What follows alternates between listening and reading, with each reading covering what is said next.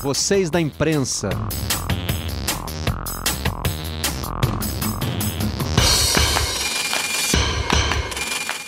Olá, amigos do canal Campeão. Está começando mais um Redação Home Office. Estamos agora de volta ao horário inicial das 10 da manhã, que é o mesmo do Redação no Estúdio. Este aqui é da sala da nossa casa para onde você estiver e esperamos. É sempre bom lembrar que você possa estar em casa e que, se puder, esteja cumprindo essa determinação. Sabemos que muita gente não tem alternativa e sempre começamos o programa aqui com o nosso apoio aos profissionais de saúde, esses que estão na linha de frente. Mas tem muitos outros profissionais cuidando de atividades essenciais, entre elas colegas nossos jornalistas que estão na rua na cobertura do coronavírus, da crise do coronavírus. Enfim, e nós aqui vamos tentando manter, fazer a nossa programação voltar aos pouquinhos ao seu ritmo normal, né? Esse redação ainda é mais curto, já estreou ontem o Seleção Caseira com André Rizek, às uma e meia da tarde.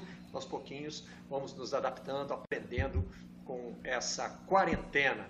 Vou apresentar meus convidados de hoje. Aqui estão eles. Lá no alto, Luiz Roberto. Bom dia, Luiz. Oi, Marcelo, bom dia. Apostos, assuntos palpitantes e picantes hoje, hein? Hoje tem, hoje a pauta está bem variada. Maurício Noriega com o passarinho. Já ouviu o passarinho, Nori? Bom dia. Bom dia, bom dia a todos, companheiros. Os passarinhos chegaram aqui porque eles também gostam muito do Redação Home Office, já estão inseridos. Muito legal, dá um clima muito bacana aí. Fernando Calais, participando direto de Madrid conosco também do Redação Home Office. Fala, Calais, tudo bem?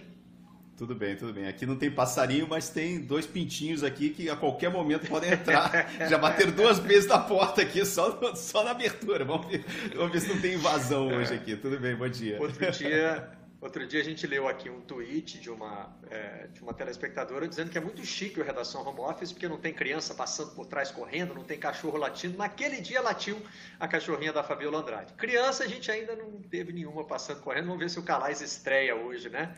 Esse, tem muita gente, aliás, trabalhando em home office, né? Por isso essas coisas estão virando, estão virando brincadeira. As pessoas têm comentado muito sobre isso. É, tem gente que realmente tem dificuldade, né? de, de, de, de controlar a rotina da casa e, e, enfim. Aqui a gente tem que isolar um cantinho, né? cada um deu o seu jeito e a gente usa também um programa diferente. Muita gente tem usado outros programas que são pelo celular mesmo, às vezes um tablet e tal, então a conexão não fica tão boa. Aqui fizemos muitos testes com o nosso programa que está botando no ar o Redação Home Office, o Seleção Caseira e vamos tentar fazer mais. Primeiro assunto do dia, Fernando Calais, crise no Barcelona, hein? Tem manchete pois. em Madrid. Se fosse manchete só em Madrid, Calais, a gente podia até desconfiar que era a imprensa madridista botando pilha. Madridista, que eu digo, não é madrilena, né? Aliás, a gente costuma falar madrilenha e no dicionário é madrilena mas vai cair, vai mudar, a língua é dinâmica, a gente vai se acostumar a falar madrilenha. É, agora, tem no esporte também, ó, golpe de Bartomeu. Esse purga na capa do As, quer dizer o quê? É, é, é, é tipo uma limpa? Tão... É, uma limpa, uma limpa, uma limpa, né? Mas é uma limpa, assim, é, digamos... É, como é que é? Eu, é? Mais assim, quase sanitária, né? Uma coisa, por exemplo, hum. de, quando você tem aí algo com, com, muito pus, né? Algo meio podre, é uma coisa meio, assim, muito forte, uma palavra forte, dura. E está acontecendo mesmo, Calais? Ontem, aliás, já tinha uma manchete muito forte. Qual era o, qual era o jornal? Era também? Que tinha a, uma foto do Messi dizendo que ele está perdendo a paciência com o Barcelona? É, a gente já viu em setembro, né? Foi a, primeiro, a primeira alfinetada do, do Messi quando ele chegou e falou que o Barça não tinha feito o esforço suficiente, o esforço necessário é, para poder trazer de volta o Neymar. E foi a primeira alfinetada do, do, do Messi. Depois ele já, assim, depois, no final de setembro, a gente tem falado sempre aqui no Redação, né, que o Messi tem falado cada vez mais e tem sido cada vez mais crítico em relação à diretoria do Barcelona. Né? E depois ele reclamou que estava tendo vários tipos de, de problemas com vazamento de informação do clube. Né? É, e, foi, e ele, são várias Aí que aconteceu? Aí depois caiu o Valverde. Né? A gente vale lembrar a forma que o Valverde caiu. é, com, sem, sem nenhum tipo de acordo com o vestiário, sem falar com o vestiário, a forma com que a diretoria do Barcelona foi até o Catar tentar contratar o Xavi sem, sem falar com ninguém, né? O Barcelona era líder do campeonato espanhol. E o que acontece? Ano que vem é ano de eleição aqui no Barcelona, Barreto, e o Barcelona está com um problema seríssimo de caixa. O Barcelona tem gastado muito dinheiro, tem investido mal, a perda do Neymar né, para o Paris Saint-Germain. É, vale lembrar que o Barcelona teve que fazer um corte né, do, de, de, de, de a, apelar, de uma certa forma, o clube de futebol, né, apelar para as manobras que o governo tem né, de ajudar com o seguro-desemprego no meio da crise. Então, o que aconteceu? O, o vice-presidente do Barcelona é, foi afastado ontem e foi o sétimo já vice-presidente afastado pelo Bartomeu. O Bartomeu está tentando manter de qualquer forma. E esse vice-presidente ia ser o, o, o, sucessor dele nas eleições do ano que vem. Então ele está se isolando cada vez mais. O vestiário está cada vez mais contra ele e ele está perdendo aliados. Ele está perdendo cada vez mais aliados e correndo por fora está o Victor Fonte, que é o candidato da oposição, que tem uma carta muito boa na manga dele, que é o Chave como treinador. O Chave nos bastidores todo mundo sabe que o Xavi é o candidato ao, a ser o treinador do, do Vitor Fonte, se ele ganhar, é a oposição.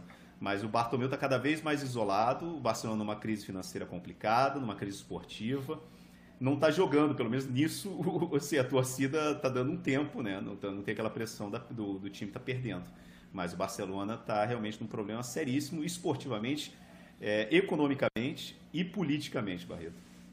Maurício Noriega deve ser horrível viver num país em que os clubes grandes assim têm essa bagunça interna, né?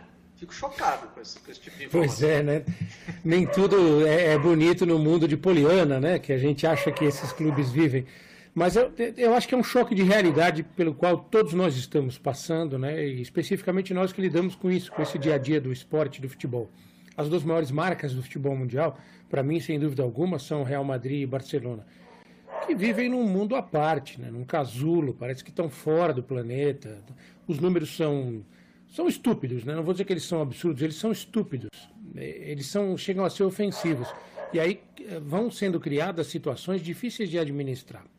O Real Madrid conseguiu, de uma forma ou de outro caso, está tá muito próximo dessa realidade, não se livrar de um problema, né? mas resolver uma questão de um jogador que estava se transformando numa figura talvez tão importante ou até maior do que o clube, que foi o Cristiano Ronaldo, que ninguém vai esquecer em Madrid, tudo que ele fez, tudo que ele ganhou, mas chega um ponto em que, que esse jogador ele passa a ser uma entidade, né? que é o que acontece hoje com o Messi no Barcelona.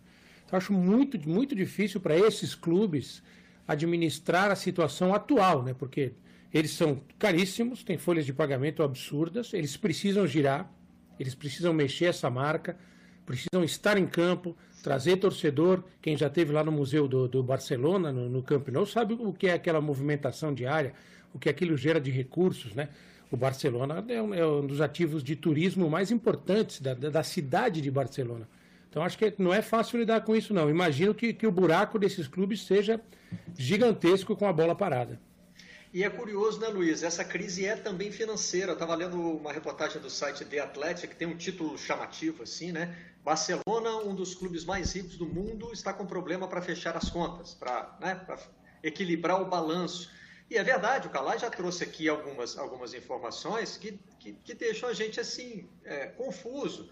É, o Barcelona, por complicações no mercado de jogadores, estava é, reduzindo elenco. Teve um momento em que eram quantos Calais? 18? 18, 18, 18 que tinha para tudo. Como Barcelona. Tudo. É. é. Tipo assim, tinha que chamar, tinha que chamar os moleques lá para completar se desse coletiva. É que hoje não tem coletiva, é tudo treino, é, treino alemão, então é, é, mais tranquilo, né? Mas tem aparecido muito disso, né, Luiz? É, clubes milionários que movimentam muito dinheiro, mas nem por isso são equilibrados, estão saneados financeiramente, ou, por exemplo, tinham dinheiro em caixa para lidar com essa situação. Barreto, na segunda-feira a gente falou aqui sobre a questão é, de, do, do, dinheiro, do orçamento dos clubes, e todo mundo indignado com a história que aconteceu é, na Inglaterra, com o Liverpool usando uma, uma, uma, prerrogativa desse pacote econômico que foi baixado lá pelo, pelo governo Boris Johnson, é, em relação ao pagamento de parte, 80% do salário dos funcionários do clube, não jogadores. Todo mundo fala, ah, como é que pode? O Liverpool até voltou atrás. Tamanha foi a onda de críticas que o Liverpool sofreu lá. Mas aquilo que a gente estava dizendo é verdadeiro para o futebol. Clube rico significa que ele tem poder de arrecadação. Só que a arrecadação é usada no mesmo mês. Quem não se lembra quando o Barcelona começou o processo de resgate? Quando eu trabalhava com o Calas lá no RJTV, Marcelo Barreto. O Barcelona não ganhava de ninguém, o Barcelona ficava em oitavo, nono no Campeonato Espanhol. É, não então, fala quando foi isso que entrega. É, é, é verdade. Não, ele tinha, ele tinha um cabelo grande, surfista, entendeu? Tinha cabelo, é. é, tinha isso.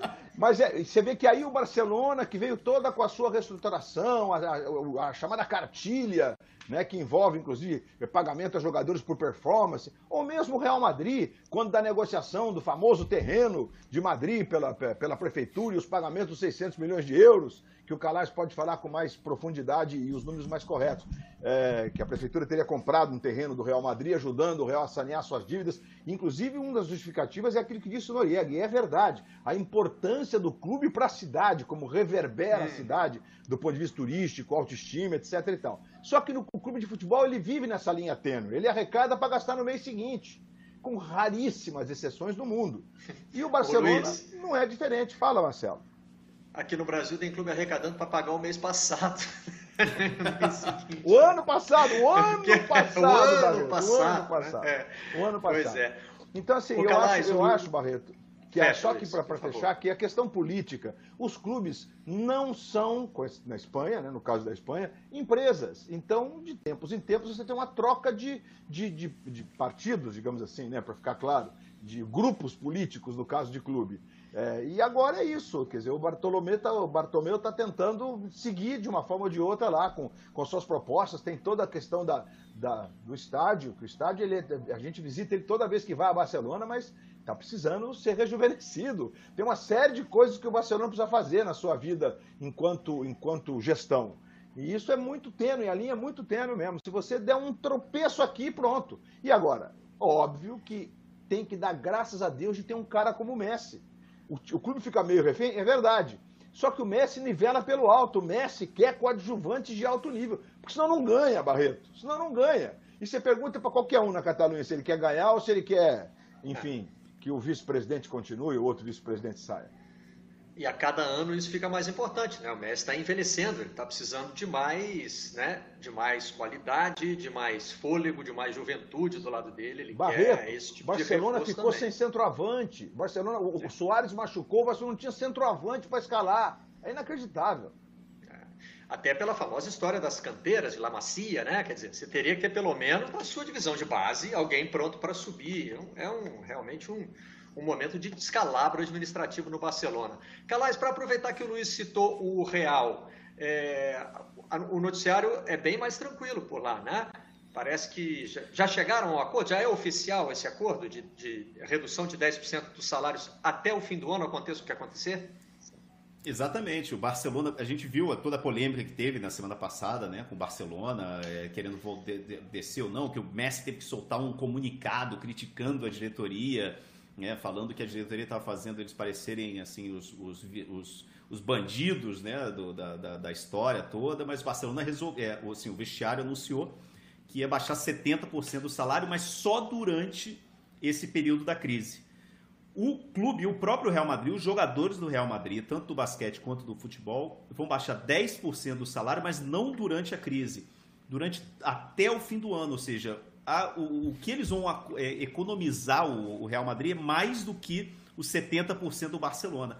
E o Barcelona teve que usar, da mesma forma que o Luiz Roberto falou, esse mecanismo né, do, do, do seguro-desemprego do, do governo, o Barcelona vai usar isso, o Real Madrid não. O Real Madrid só vai baixar o salário dos jogadores até o fim do ano. Né, e vai e porque aquele negócio a gente fala assim, o, o, o Real Madrid nos últimos anos ele teve projeto esportivo. Né? Ele teve um time muito ganhador, né, também ajudado, claro, por essas Champions Leagues todas que o Real Madrid ganhou nesses últimos anos. Né, mas ele também não gastou dinheiro no mercado. Os, as grandes contratações do Real Madrid foram Vinícius Júnior, Rodrigo. O último galáctico que o Real Madrid contratou, vale lembrar, foi, os, foi o Rames Rodrigues depois da Copa de 2014. Né? Desde então, o Real Madrid não faz uma contratação galáctica. Então, o que acontece? Um clube está com as contas saneadas, ele tem dinheiro do banco. Também tem, uma, tem, tem um motivo por trás de tudo isso aí que o Real Madrid estava planejando já nesses últimos 5, 6 anos uma reforma, uma reestruturação gigante do Santiago Bernabéu e que até um ano e meio atrás não se sabia, inclusive, se ia ser o Santiago Bernabéu ou se ia realmente mudar para outro lugar. Né? Então hoje o Real Madrid está numa posição muito mais cômoda que o Barcelona, que tem uma dívida a curto prazo enorme, precisa dessa rotatividade, dessa, dessa entrada de dinheiro, de material esportivo vendido, de entrada de ingresso, de tudo.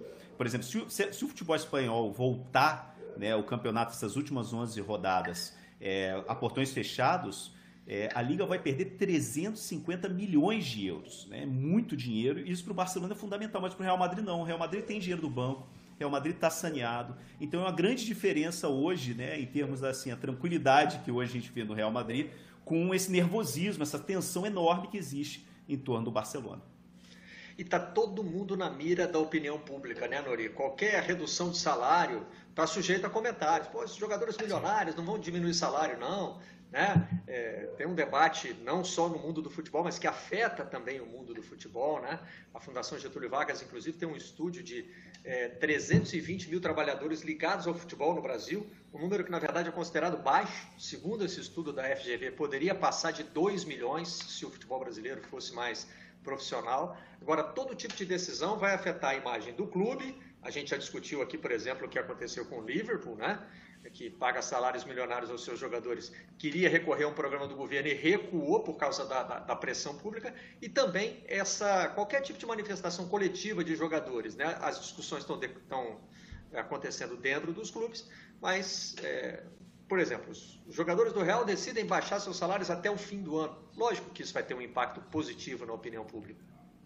É, o problema disso tudo, Barreto, é o julgamento, né? É, a gente, qualquer opinião que você imita, qualquer conceito que você faça em relação ao que está acontecendo no mundo, trazendo para o nosso dia a dia, que é o esporte, mais ainda o futebol, é pancada para tudo quanto é lado, né? As pessoas estão muito radicais. Eu escrevi no meu blog essa semana a questão sobre o posicionamento que eu tenho em relação aos atletas se a gente voltar com os jogos de futebol, por exemplo, sem público, né? E eu escrevi assim que atleta não pode ser cobaia, porque não deixa de ser uma experiência. Né? Você está expondo um grupo de pessoas ao risco acreditando que talvez esse grupo de pessoas tenha uma certa imunidade por ter alimentação adequada, por ter suplemento eh, alimentar, por ter medicina de alto nível, tudo isso, né? Mas eles estão ali expostos a, a qualquer tipo de, de situação. E há um preconceito muito grande em relação ao atleta profissional de futebol. As pessoas têm uma certa ira em relação ao fato de alguns, poucos jogadores de futebol ganharem muito, serem milionários. Isso não é errado, gente. É um negócio desse. Errado é professor ganhar mal, é policial ganhar mal, é enfermeiro ganhar mal. Né? Isso em tudo. Essa que é a questão, né, né? O futebol é um mercado, é um negócio. Cada um escolhe o caminho que vai buscar na vida. Existem negócios que são mais lucrativos para algumas pessoas, existem negócios que são extremamente lucrativos para uma gama maior. Então, eu acho que o, o preocupante disso é, é, expor o atleta a uma situação. Você vê comumente em rede social o cara fala assim: ah, jogador de futebol ficam aí chorando para reduzir 25% do salário. Eles ganham bem para caramba, não são todos que ganham bem, bem para caramba. Como é que o cara vai aceitar uma redução de 25% de salário se ele já tem 7, 8 meses de salário atrasado? Que confiança ele vai ter numa promessa? O cara está falando para mim que ele vai pagar o meu salário até o final do ano com 25% a menos. Como eu vou aceitar isso ele já está me devendo sete meses de salário? Né? Tudo isso as pessoas não pensam né? e julgam demais o atleta profissional de futebol com parâmetros que não existem, que são Messi, Cristiano Ronaldo, Neymar, essas super estrelas milionárias. Aliás, vocês citaram aí essa situação também peculiar dos clubes de futebol, né? O Luiz Roberto citou exemplos é, de acusação de favorecimento ao Real Madrid pelo poder público é, da cidade de Madrid. E comentando sobre esse estudo da FGV, numa entrevista ontem ao Globo Esportivo, o, o Pedro Trengraus, que é advogado e professor, estou falando aqui, FGV é a Fundação Getúlio Vargas, né? muita gente conhece.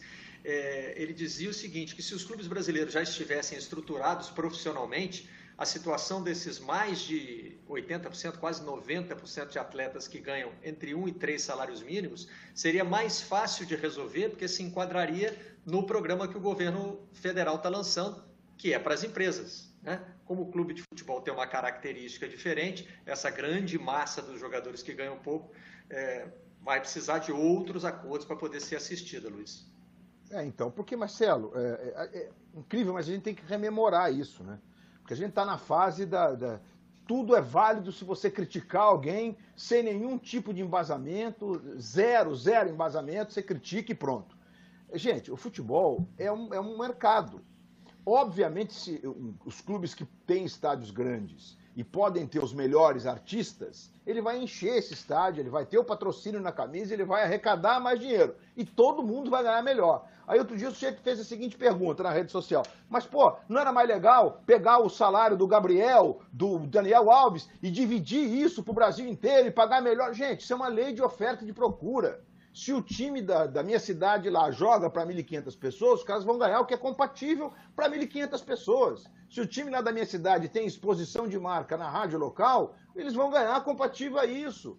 É, é, isso é, tão, é, é, a mesma coisa agora. Eu sei que vou ser criticado por isso, por isso que eu vou dizer, mas eu vou dizer. Está fica um monte de gente falando de que se os deputados não receberem salário, você resolve o problema do coronavírus. Meu Deus do céu, gente, por favor, nós estamos falando de um problema de um trilhão conta, né? de reais. É. É, é, inacreditável, é gente que não sabe fazer é. conta matemática. E essas pessoas que. Eu não estou discutindo se tem gente desonesta ou tem gente só honesta, isso é outra discussão. Mas o esteio da democracia, que é, é, são os três poderes estabelecidos, etc. e tal, tem, é mantido por nós. Nós é que pagamos isso, para que nós vivamos numa democracia. E, e, e, é isso aqui diante do nosso PIB, é isso aqui. E aí negócio acha que está resolvido. Ah, resolveu, acabou, pronto. Não tem mais que. Se o 13 terceiro dos deputados e senadores e a vida do Brasil está resolvida, é evidente que não está. Então isso é, isso é quase fake news, né? Quer dizer, é uma interpretação, mas é quase fake news. Então, assim, é, vamos entender esse lado. As pessoas precisam entender isso. Que jogador de futebol que recebe bem é porque ele é um artista de alto nível. É que nem em qualquer profissão, mal querendo comparar, porque evidentemente médico cuida de vida. O cirurgião que tem as mãos privilegiadas, ele cobra caro. O cara vai fazer cirurgia plástica, ele cobra muito caro, vai mexer no teu rosto, se ele for bom. E assim é a vida, esse é o mundo que nós vivemos. Não adianta ele achar que nós vamos pegar. Agora, não estou dizendo que sou contra a distribuição de renda. Precisamos urgentemente de distribuição de renda no Brasil. Somos claro. o país mais desigual do planeta. Essa é outra história. Mas a conta Mas, não é simples, né? Isso, a conta não é essa, né, Barreto? É. Corta o, o, o, nosso salário e está resolvido. Não é assim que funciona. Pode ter Partindo para um exemplo mais mais banal, teve um trecho interessante de uma entrevista do presidente do Flamengo, Rodolfo Landim, ontem, em que ele falava sobre o sonho dos torcedores do Flamengo de ter o Neymar. Aí ele disse assim: gente, vamos parar com esse negócio, porque é o seguinte: o Neymar ganha do PSG o dobro do que o Flamengo gasta com todos os seus salários.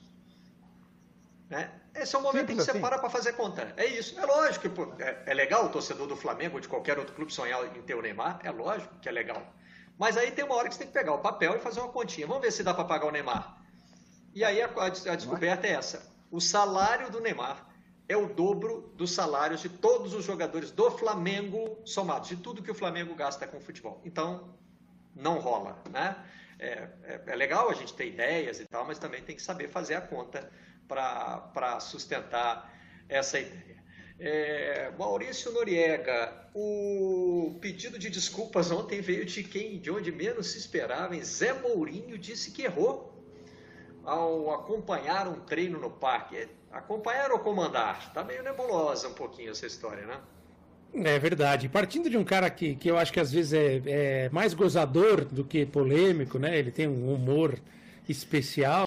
Mas é, acho que todo gesto desse de reconhecimento de erro no momento que a gente está vivendo é, é, importante, né? E, cara, eu até. De, não tem como julgar ninguém atualmente, Barreto. Todos nós estamos passando por isso. Ficar preso em casa para o cara que é ativo é horrível. É horrível. Só que, assim, essas pessoas são. Não é porque elas querem, né? Mas elas foram transformadas. Tem ônus e bônus, né? Ele é o Mourinho, ele é o cara é, conhecido, ele tem que assumir essa responsabilidade de ser um cara. Qualquer gesto dele vai impactar numa polêmica, pode influenciar positivamente ou negativamente algumas pessoas. Mas eu acho legal o, o gesto dele. Eu, eu, simpatizo muito com o Mourinho.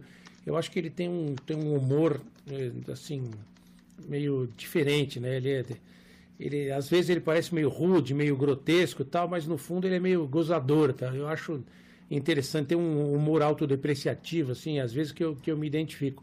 Mas nesse caso é um gesto muito interessante dele, do reconhecimento de um erro, porque ele sabe que ele é muito visado e copiado também por algumas pessoas. Imagina o cara ver, ó, Mourinho foi dar um treino no parque, aí o cara, o treinador do time da rua dele lá vai achar, opa, vou pegar a molecada, vou tirar de casa, vou dar um treino também. Se o Mourinho tá dando, por que, que eu não posso fazer um treinamento também?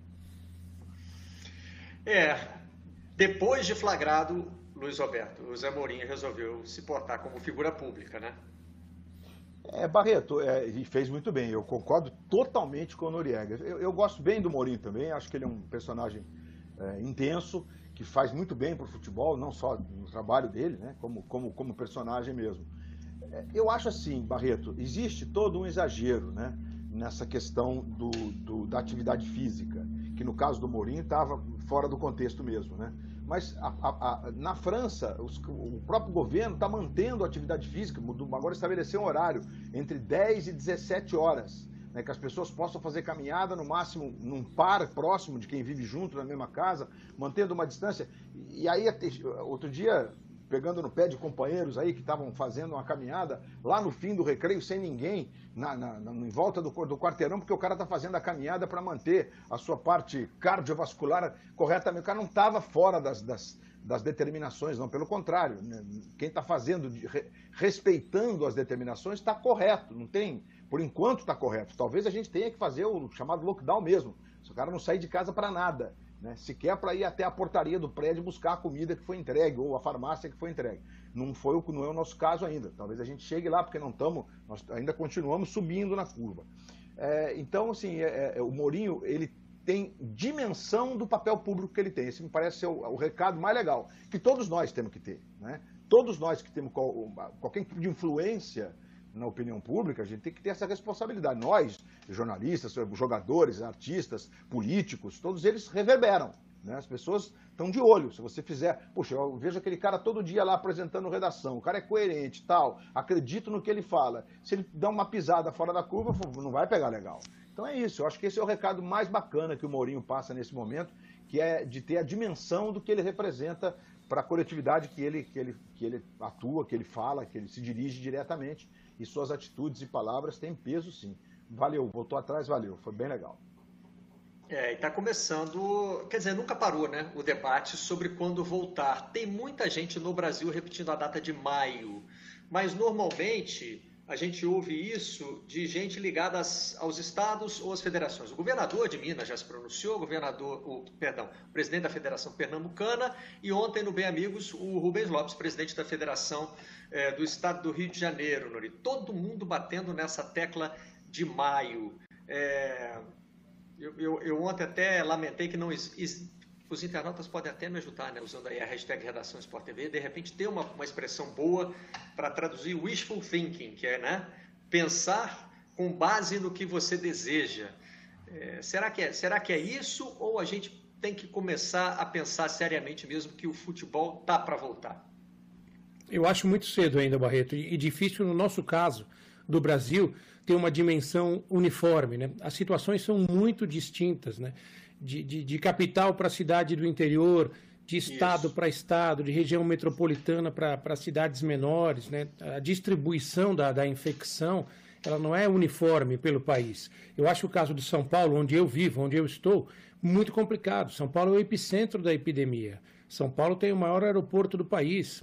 Uma reportagem da Folha de São Paulo, se não me engano, para citar a fonte aqui, diz que eh, nos últimos, nas últimas semanas ou no último mês, quase 100 mil pessoas entraram no Brasil vindas de países onde a epidemia já estava num, num nível de, de alerta grande. Você imagina o potencial de distribuição de infecção que isso tem.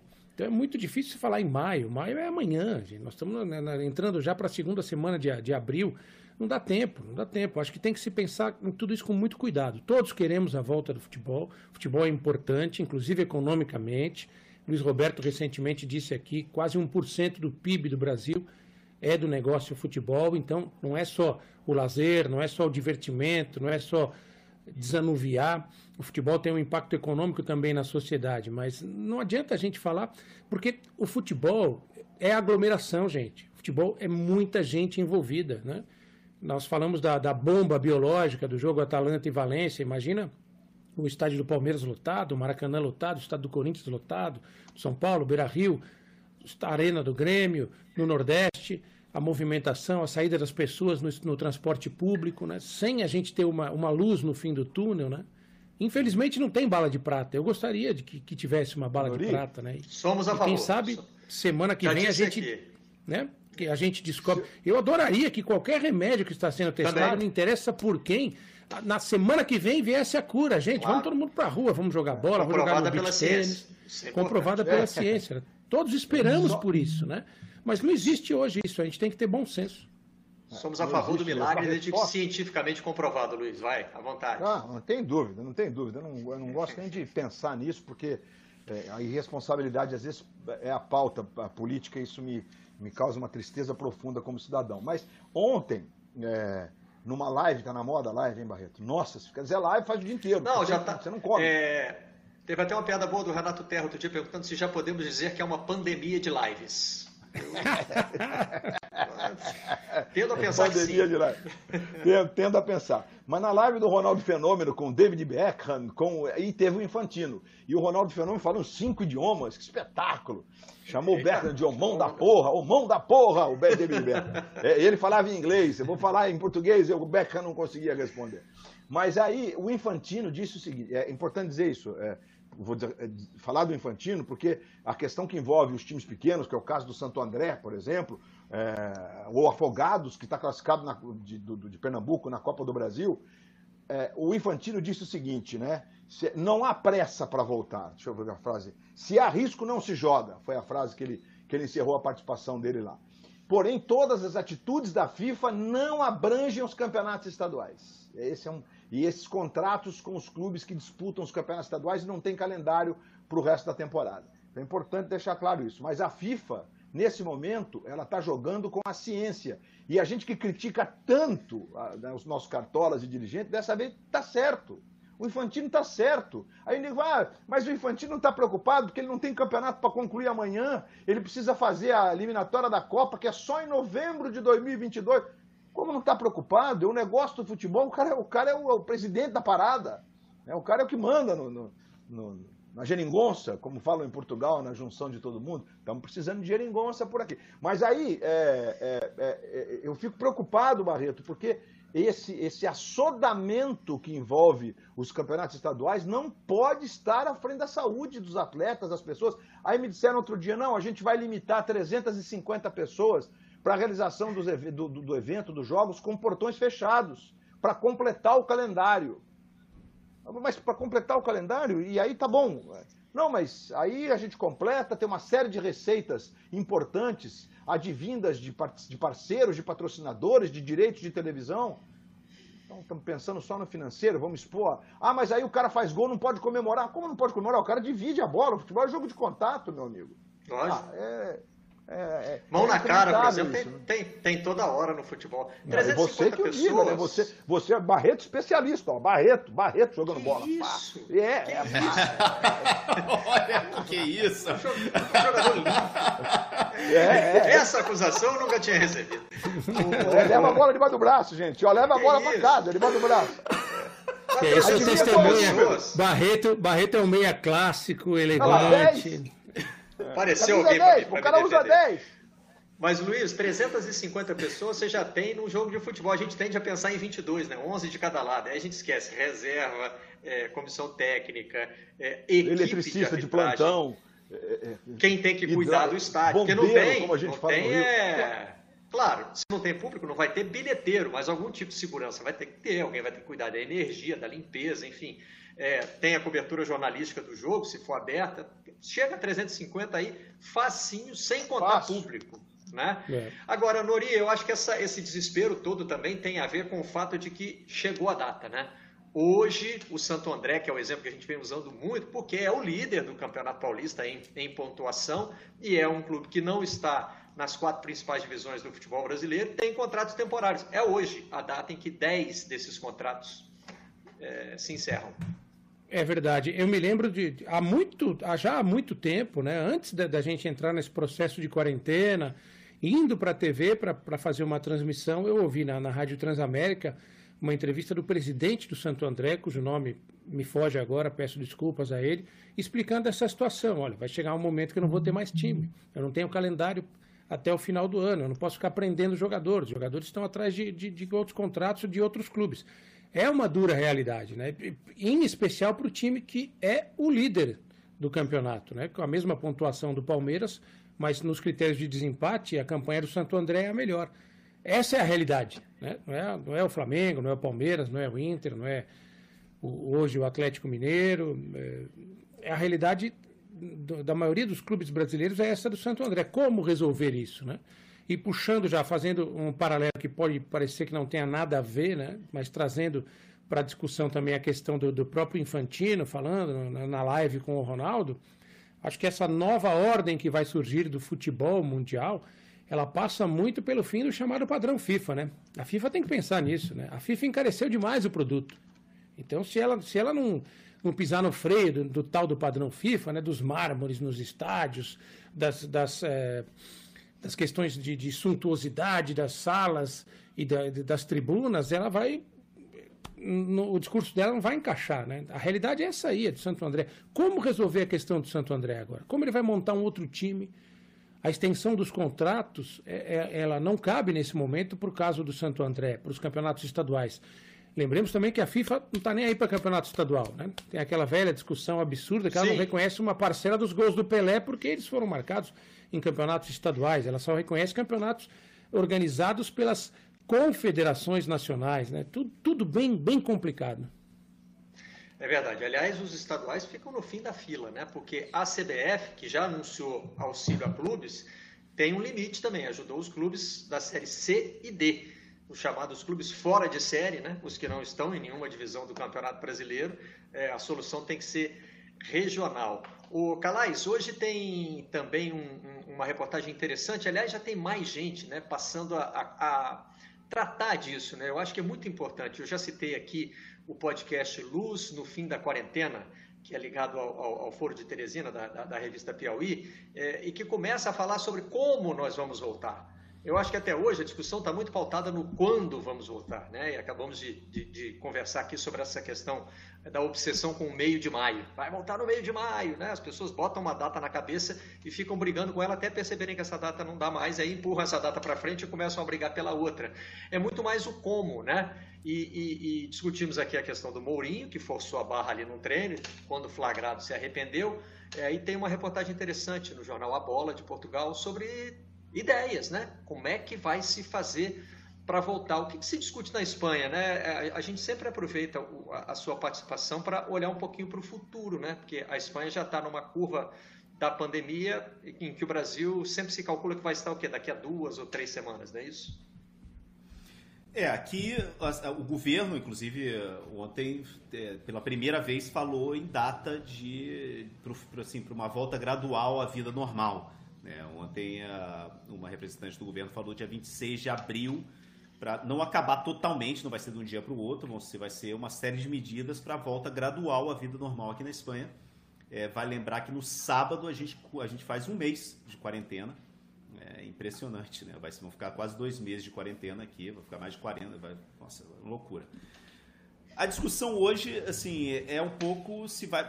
É que eu falei antes, assim, se, se voltar com os portões fechados, são 350 milhões de euros de prejuízo para os clubes. Para os clubes, eu não falo nem para a liga, para os clubes. Né? 350 milhões de euros. Então, é, é, é, é, muito dinheiro, principalmente quando aí a gente volta para a coisa do Barcelona, por exemplo. Barcelona sem essa, essas 11 rodadas, né? e, e não só as 11 rodadas da liga. se volta a liga sem público, volta a Champions também sem público, volta tudo sem público e esses clubes que precisam realmente dessa entrada de dinheiro, de, de bilheteria, que é o caso do Barcelona, que tem um estádio de 100 mil torcedores, está sempre cheio, é, que tem uma série de dívidas a curto prazo, que tem que pagar o, o salário dos jogadores, que está muito acima do permitido do estatuto, mais 70% de tudo que o Barcelona ganha diariamente vai para salário de jogadores. Isso, inclusive, vai contra o próprio estatuto do clube, é um dos problemas que existe contra a gestão do Bartomeu nesses últimos cinco anos, que ele contratou muito jogador sem levar em consideração isso, né? contando com essa entrada de dinheiro, porque, como o Mondoriago falou antes, né? o Barcelona é uma fonte de dinheiro, né? é o, dinheiro, o clube mais rico do mundo hoje, é mais, mais rico do mundo nesse dinheiro de entrada. É, não tem dinheiro em caixa. É, tem um problema seríssimo com esse dinheiro. Do, quase todo, mais de 73% de tudo que entra vai para o salário dos jogadores. É por isso que quando, a gente, quando eu vejo qualquer lugar falando, poxa, é, o Barcelona vai ir atrás do Neymar nesse, nesse verão, como é que vai contratar o Neymar? Eu não sei. Se o ano passado não conseguiu desembolsar o que o, o Paris Saint-Germain queria, esse ano então não tem nenhuma condição de contratar. Vai, vai, vai ter que vender o, vai ter que vender o, o Griezmann, vai ter que vender o Dembélé, vai ter que vender o Coutinho, tem que vender quatro jogadores para tentar. Não tem condição. E vamos ser realistas nessa história toda. Então aqui eu até anotei aqui as três datas que o presidente da Federação Espanhola deu. Dia 29 de maio, dia, 20, dia 6 de junho e dia 28 de, e dia 28 de junho. São as três datas que estão dadas aqui, mas nenhuma delas, Barreto, sinceramente, dá para dá a gente pensar que a gente vai ter aglomeração. Por mais que Barreto. acabe a quarentena e vai acabar Sim. no fim do mês, não vai ter aglomeração, não vai ter show, não vai ter, não vai ter público no estádio, não vai ter, não tem como, não pode. As pessoas vão poder voltar à sua vida normal, mas vai ter uma, uma parte da sociedade que não Quase vai poder normal. voltar. É, é, exatamente, quase normal, mas uma parte da sociedade, uma parte de eventos vai ter, vai, vai sofrer muito nessa volta. Quem trabalha com eventos, quem trabalha com grandes é, espetáculos, né, o pessoal, todo mundo que trabalha em volta do que é um jogo de futebol, e do público grande, os bares em volta dos estádios, que é, que é, uma coisa muito comum aqui da Europa, né? diferentemente dos Estados Unidos, onde os estádios são, são mais afastados. Aqui na Europa, os estádios são urbanos, né? tem essa tradição dos bares em volta. Todo mundo vai sofrer muito, mas é a realidade, não tem como. Né? A gente estava tendo. Está melhorando a coisa aqui na Espanha agora, depois de um mês. Mas a gente estava tendo 800, 700. A quantidade de gente estava morrendo aqui todos os dias, morrendo todos os dias era tremenda. Então não adianta. Vai, a gente vai voltar a jogar, mas é muito difícil ver os portões abertos. Nori chamou. É só para essa questão de maio, né, essa obsessão por maio, para dar, uma, dar uma, uma quebrada na coisa aqui, se você me permite uma situação musical poética aqui, você vai me entender. Lerei aqui. Não é caro o que eu queria, uma pausa para pensar, colocar o corpo e a cabeça em dia para melhor recomeçar. O outono na fazenda, toda tarde cochilar, com o cheiro luxuoso de um fogão de lenha perfumando todo o ar. Meu cavalo pelo vale, vento no canavial, sol na pele avermelhando a nossa cara pálida da cidade. Eu, você e só. Todo mês de maio na maior. Todo mês de maio na maior do Guilherme Arantes, que inclusive está na Espanha, né? Está cumprindo a quarentena na Espanha. É, ele mora em Ávila, não é isso? Todo é. mês de maio na maior. Talvez esteja a poesia de maio aí para. Poxa, muito bem, muito bem encaixado, muito bem é, muito bem pensado aí, né? Achei que o Pet estava sozinho. dessa aí, com o cheirinho do fogo de lenha, da fazenda e tal. Pois é, é pode, né? Eu que, tô é, querendo, tô querendo essa aí, tô, é, candidato a essa aí. É, é. Mas a nossa Ai, quarentena está um pouco Deus diferente e não podemos reclamar em nada dela, né? Nós somos é, privilegiados da quarentena, podemos trabalhar, temos boas condições em casa, enfim, né? Temos falado muito Você disso sabe? aqui, que existem quarentenas e quarentenas, né? Fala, Luiz. Você sabe, Barreto, que o Guilherme Arantes, é, uma vez no Bem Amigos, ele estava na parte musical do programa, ele fez uma, revelação que nunca tinha passado pela minha cabeça. É, o, o, a família dele, na Fazenda, foi a família que alforriou a família do rei do futebol. E por isso que é Arantes do Nascimento. É, eu fiquei que encantado loucura. com a história que ele nos... É, que loucura. É por isso que é Arantes do Nascimento. E que era assim que levava o nascimento, quando nascia a família, então levou o sobrenome Arantes. E não sei se era tataravô do, do, do rei do futebol ou bisavô do rei do futebol. Eles foram alforriados na, na, nas terras da família do Guilherme Arantes. É uma história belíssima mesmo e que, que pouca gente conta, né? E que parece que está tão distante, mas não está. A gente foi o último país do mundo a abolir a escravidão quase no século XX. É, já que você citou o Pelé, eu vou mudar a ordem aqui. Eu ia falar de campeonatos que estão acontecendo, né? porque tem isso também, tem esse outro lado, é, que estão acontecendo e que estão marcados. Mas o Olé publica hoje uma reportagem interessante. Sobre... As efemérides estão mais importantes do que nunca também, né? Para preencher as páginas. Aí você vai buscar o que aconteceu, não só as páginas, como as nossas telas também. Ontem, é, o, o, aqui em casa tem um combinado. O Pedro pode ficar no computador, mas eu chamo para ver os gols da seleção de 82. Aí ele tem que correr para cá. Pedro, vem para a sala, vem ver aqui. Aí ontem ele viu o golaço do Éder com aquela cavadinha por cima do goleiro da Escócia. Viu a cobrança de falta do Zico, do Zico no ângulo. Falei, ó, É, olha aí para você se é, para você saber que existia futebol antes do videogame, né? Mas enfim, é, o dia em que é, Diego conheceu Pelé, está completando 41 anos, vai, tem uma forçadinha de barra aí, que normalmente é efeméride, a gente, né, no jornalismo usa mais a, a, data redonda, né? É uma data quebradinha, mas tem muitas boas histórias contadas sobre o começo de uma relação. Tava bem ali, ó, Pelé fazendo o que mais gosta na vida, talvez, né? Acho que ele gosta mais de música do que de futebol. Impressionante, sempre a gente vê o, o, o rei envolvido com, com o seu violão de alguma maneira. Nesse momento a relação ainda era, ainda era suave, né? Depois teve altos e baixos esse, esse relacionamento de dois dos maiores é, jogadores mas... da história do futebol.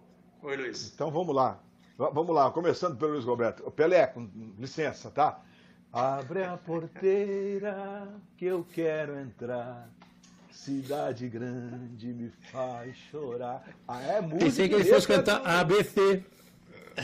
É, ah, teve, teve. Esse viralizou, né? O ABC viralizou. É. Viralizou, viralizou. Mas é letra e música do rei. É, e depois, até mais uma vez citando o nosso bem amigos, que a gente colocou praticamente na íntegra é, La Noche del Diez, que o Maradona recebeu o Pelé no programa de estreia lá Sim. na Argentina, lembra? É, Lembro é, Maravilhoso o programa, é, aliás. É, Maravilhoso. Aí eles fizeram uma baixadinha de cabeça e tal.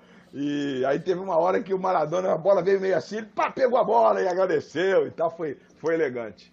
Bacana, foi. Bom, são dois. O Maradona foi, é, nessa questão da comparação, né? Eles não são concorrentes, é, porque eles não são contemporâneos. Mas na questão da comparação, o Maradona conseguiu muito mais do que podia se supor, né, Barreto? Porque cá entre nós, assim, talvez fosse mais pertinente a gente falar do Messi pela sequência, porque o Pelé ficou 15 anos jogando no nível absurdo. O Pelé, assim, jogava mal uma e jogava 10 bem. Era, enfim, e, e, muito mais próximo do Messi pelo, pelo, pelo, pela artilharia, né? Porque o Pelé foi muito mais artilheiro que o Maradona. O Maradona não foi um cara de muitos gols, né? Mas enfim, o Maradona foi genial, é lúdico, dos, dos mais lúdicos de todos os tempos e merece merece. É, é, o Pelé está num patamar acima deles, todos, assim, na minha forma de ver, né? Tá mais. Agora, você sabe. Aí depois, Luiz... vem, aí depois vem o planeta dos, dos, dos, extraterrestres e aí vem o planeta Terra. Você sabe que você, você me fez lembrar de uma coisa. É, ontem eu tive a confirmação de que, é, da minha sensação de que eu vou envelhecer bem com relação ao futebol. Com relação a outras coisas eu não sei. Mas com relação ao futebol, é, o fato de que as novas gerações, por exemplo, é, comparam o Messi muito favoravelmente com relação ao Pelé, jamais me incomodou. Eu, eu mantive o meu carinho pelo Pelé. O Messi não vai substituir o Pelé no meu coração, né? Mas nem por isso eu vou deixar de reconhecer o, extraterrestre que ele é. é mas para mim, o meu preferido vai ser sempre o Pelé, e tudo bem que a nova geração prefira o Messi. Ontem também, conversando lá no meu grupo de jornalistas velhos, né, que é a diversão paralela a ver os jogos da seleção de 82, é, é né, conversar com quem viu aquela seleção ao vivo. E, e o Armando Freitas, nosso amigo, mandou um, encaminhou um, um trechinho de outro grupo dizendo assim: a nova geração está esculhambando a seleção de 82, porque acha lenta, porque acha que não pressiona a saída de bola e tal. E isso não me abalou em absolutamente nada. Nada. Assim, a mim também. Ok, se a nova geração não quiser gostar da seleção de 82, não tem problema. Ela está na minha memória afetiva. E aliás, eu já vou avisar o Pedro que hoje ele está de folga, mas vai ser chamado quatro vezes porque tem Brasil e Nova Zelândia. Então vai vir, vai ver gol de voleio. Vai, toda hora vai ter que sair do computador para ver, para ver Você sabe, Barreto, que na segunda-feira, na, na, no Brasil e Rússia, é, no grupo que a gente tava, né? Alguns colegas, Rogério Correia, é, é, é, a União Soviética. Tempo, é, União Soviética. É, é. CC, CP, né? Como é que é? Cuidado com o Pelé, Isso. como é que é? é cuidado dessa. com o camarada Pelé. Cara, cuidado com o camarada Pelé. É, é, a gente estava acompanhando o nosso grupo e no nosso grupo está o Maestro Júnior, que estava em campo, né? E aí alguém cornetou o Zico. Aí o Júnior falou assim: tá bom, na próxima ele vai te contrariar bastante. Zico sofreu bastante com a marcação soviética. Quem brilhou demais no segundo tempo foi o Sócrates. Né? Bom, tudo isso está na nossa faixa volante. especial. Né? Primeiro, é, volante. Inverte, primeiro volante. Inverteu com o Falcão e deu super certo. Gente, vamos falar do campeonato que está em andamento e que está chamando a atenção de todo mundo, o Belarussão da Massa né? É, inclusive está vendendo direitos de transmissão. Eu estava até dando uma olhada aqui, né, para não ficar só na questão folclórica. Nos casos, olha lá, tem, tem gente na arquibancada chamando o Ronaldo e o Messi para jogarem lá e tal. Mas é... tem um desavisado de máscara, Barreto. Tem um desavisado de máscara. Foi de máscara, é. Olha lá, tá é, do lado esquerdo ali do, é, do lado. É, tem. Eu estava até tentando entender o que acontece com o Belarus, né? Esse país que ainda tem bola rolando. É, tem um ranking aqui dos. Uma espécie de ranking, né? Uma lista de casos. É, uma lista de casos por país, né? É, são. É, deixa eu pegar aqui o número certinho para não falar besteira. São. Posso te ajudar nessa. 1.066 casos confirmados com 13 mortes. Se você pensar, o Brasil tem 16 mil casos. Quer dizer, não, claro que não é um dos países que mais tem, mas olha, olha também, tem que fazer a comparação por 100 mil habitantes, né? Então, claro. um número de casos relevante. É só porque decidiram que vão jogar mesmo e pronto. Não é uma questão peculiar de que a pandemia está mais controlada lá, não. Tem jogador brasileiro, inclusive, que já deu depoimento, né? É, São 13 tá mortes, né, lá, né? público nos estádios. 13 mortes, isso. 13 mortes. Total de 1.066 casos, é isso, né? 1066, esses foram os números que eu passei aqui, exatamente. Perfeito. Tava até, eu estou dando uma passada aqui, estou olhando para baixo, que eu estou dando uma passada no ranking para ver se onde é que eu situo o Belarus aqui, mas ainda não, não apareceu. Eu devia ter preparado isso antes do programa, na verdade, né? É... Mas você sabe, é... Barreto, que eu tenho, eu tenho um, a gente sempre tem aqueles amigos meio esquisitos, né? E eu tenho uhum. dois amigos esquisitos do jornal, dois amigos esquisitos do jornal, o, o José Luiz Guerreiro e o Roma Bedion. É, o Roma, que inclusive é um dos maiores jornalistas de, de atletismo, ele é um especialista em atletismo, é incrível assim, os textos que ele faz sobre os campeonatos de atletismo. Mas ele é esquisito, ele gosta de umas coisas esquisitas e ele gosta de coisa assim meio estranha, distante. E eles estão fazendo uma cobertura do campeonato Tajiquistão impressionante. É, começou agora também. É, é. Exatamente. Agora, né? Foi a... São três, começou... se não me engano, né? O, o Belarussão é. da Massa, o, o Tadjiquistãozão e o uhum. Nicaragão. É, Exatamente. Tem, tem e o Tajiquistão. Ou o Ortegão, se você preferir, pode ser o Ortegão. Pode, pode ser o Ortegão. o Ortegão, é. O, não, e o, e o Guerreiro ontem fez uma matéria, eu recomendo às pessoas que queiram saber mais sobre o Campeonato do Tajiquistão, ontem no AIS, o, o, título era maravilhoso. Sete motivos para seguir a Liga do Tajiquistão. Tá lá no site do AIS foi inclusive o, o, o, a matéria foi tão teve um, teve um sucesso tão grande que a Federação do Tajiquistão retuiteou a matéria do Guerreiro, falando assim: olha o AIS fazendo uma matéria dos sete motivos para você seguir o campeonato do Tajiquistão. José Luiz Guerreiro, grande, grande morador aqui da Serra de Madrid, uma figuraça, cara, um repórter nosso excelente que cobra o Real Madrid. Mas é esquisito. Olha aqui, tem muita gente esquisita nesse mundo do futebol. Belarus tem 113 casos é, por cada milhão de habitantes e uma morte, uma morte por milhão. Vamos comparar com o Brasil, né? O caso que a gente evidentemente está acompanhando mais de perto.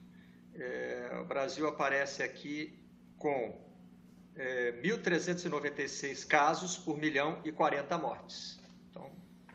É, tem que ver também a questão é... do sistema de saúde pública do país, né? Para a gente fazer qualquer tipo de, de, de comparação. Eu, eu, não faço nem ideia de como seja o sistema de saúde pública de Belarus ou do Tajiquistão. Então, é, é muito difícil para a gente emitir qualquer juízo de valor, né? qualquer é, conceito em relação a isso. Parece uma loucura. Saúde, Parece uma loucura ah, hoje. Parece absolutamente. A Organização, Mundial, a Organização Mundial de Saúde diz que não há sistema de saúde nenhum do mundo capaz de encarar a pandemia com, sem o isolamento e diminuindo o número de casos para evitar o colapso do sistema de saúde. Nenhum. Inclusive no Brasil, é, essa história de cidades onde não há caso e que existam 50% de leitos disponíveis, 47% dos municípios brasileiros não tem hospital. E o sujeito é obrigado a ir na cidade maior que ele tem próxima para ser socorrido. Então a gente tem umas falácias aí sobre, sobre isso tudo que é preciso fazer com muito, não, eu entrevistei, o, o, eu entrevistei o, o diretor, o chefe do hospital de campanha que foi construído aqui em Madrid, que é 1.500 camas de emergência no centro de convenções aqui de Madrid. No, na sexta-feira eu entrevistei ele para o Fantástico e ele falou uma frase que me chamou muito a atenção. Ele falou assim: Olha, é assim, eu perguntei para ele quais são as lições né, que você, como médico, infectologista, ele, não, ele é de médico de urgência, né? ele falou assim: tira, tira dessa, dessa, dessa epidemia, dessa tragédia que a gente está vivendo aqui na Espanha. E a resposta dele foi ele falou assim: olha, isso serviu para a gente é, a gente sempre achou aqui no primeiro mundo, né, na Europa, que, que essas tragédias, epidemia era coisa é, de país pobre, de terceiro mundo. Né? E a gente teve uma lição de humildade que não interessa você ter um sistema de saúde como é o, o sistema de saúde espanhol, né, que é universal, é uma, assim, é, de altíssimo nível, né? Poucos países do mundo são tão, têm um sistema de saúde tão bons quanto o da Espanha é, e viveu tudo isso. Né? Então ele falou, me chamou muito a atenção, né? E me dá muito medo exatamente nisso, né? Nos países mais pobres o que pode acontecer. Pois é, tem um evento marcado num país rico, mas com muitos casos. É, tem o UFC nos Estados Unidos. E o New York Times de hoje tem, tem o UFC marcado né, para esse fim de semana. E o New York Times de hoje questiona se uh, a palavra do Dana White, que é o dono do UFC, né, é suficiente para dizer que o evento é seguro. Né? Porque o que está rolando é isso. O Dana White disse: olha, é seguro, vai ser dentro de uma reserva indígena. É, que fechou o cassino que funciona lá dentro. Né? Nos Estados Unidos tem essa legislação que permite a instalação de cassinos dentro de reservas indígenas. Nessa funciona um, funcionava um, que está fechado por conta da pandemia. Mas o Dana White decidiu que é seguro, né? Ter, é seguro ter competição lá e está bancando que vai ter que vai ter o UFC. Ah, uma loucura. É no que outro loucura, fim de semana, não? Barreto. É uma loucura. É no outro. Ser esse. É no outro fim de semana. Eu disse que era nesse? Não, não. É, não. Se eu disse que era é esse, outro. É, é, no próximo. É uma loucura. O Dana White está. Do, do, combate. É, esses dias eu estava assistindo a reprise da luta entre o Mike Tyson e o Alan Spinks, um dos combates do século, e estava lá uh, o Don King, que muita gente não se lembra, que tinha aquele cabelo assim, ó, lembra? Aquele cabelo assim, era o uh -huh. promotor da luta. Parecia que tinha tomado um choque. Aqui, mas... é, Parecia. E ao lado dele estava Don, eh, estava é, o presidente Donald Trump. Na época, só o dono do hotel onde a luta estava sendo realizada, magrinho, caminhando em cima do ringue, olhando para o Tyson, assim, com um ar de,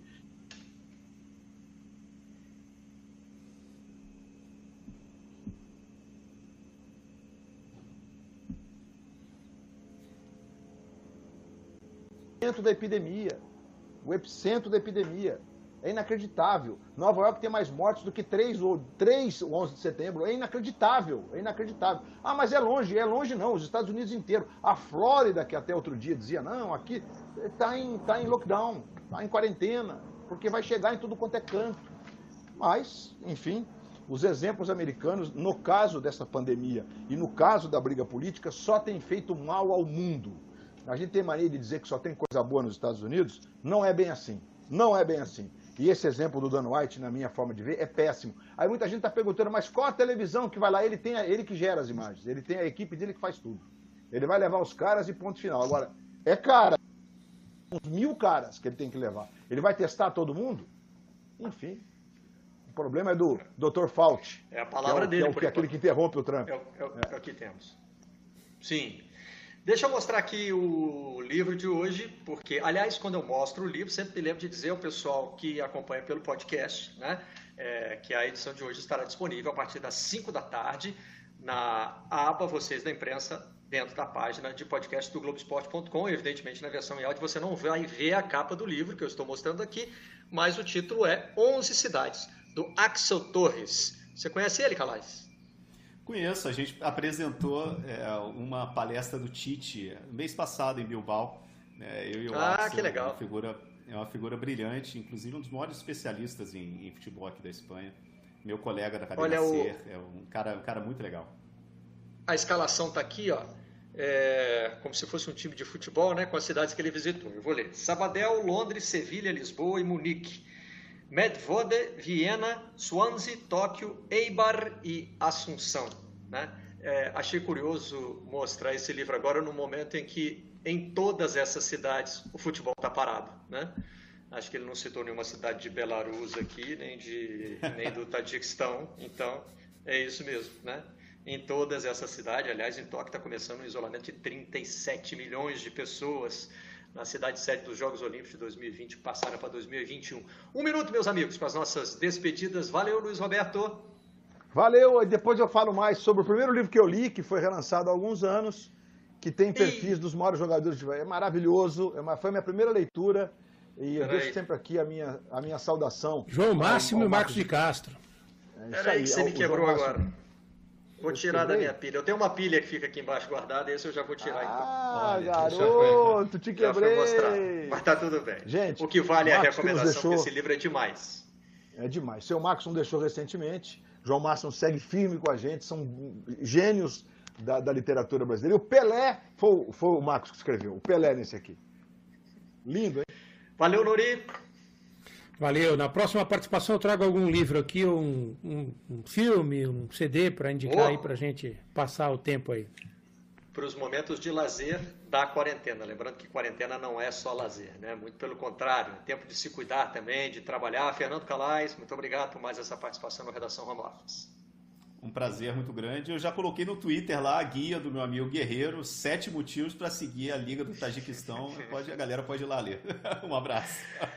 Valeu, Calais. Lembrando que a uma e meia da tarde tem seleção caseira com o André Rizek. A gente se vê amanhã no horário de sempre, às 10 da manhã. Até lá. Tchau. Vocês da imprensa.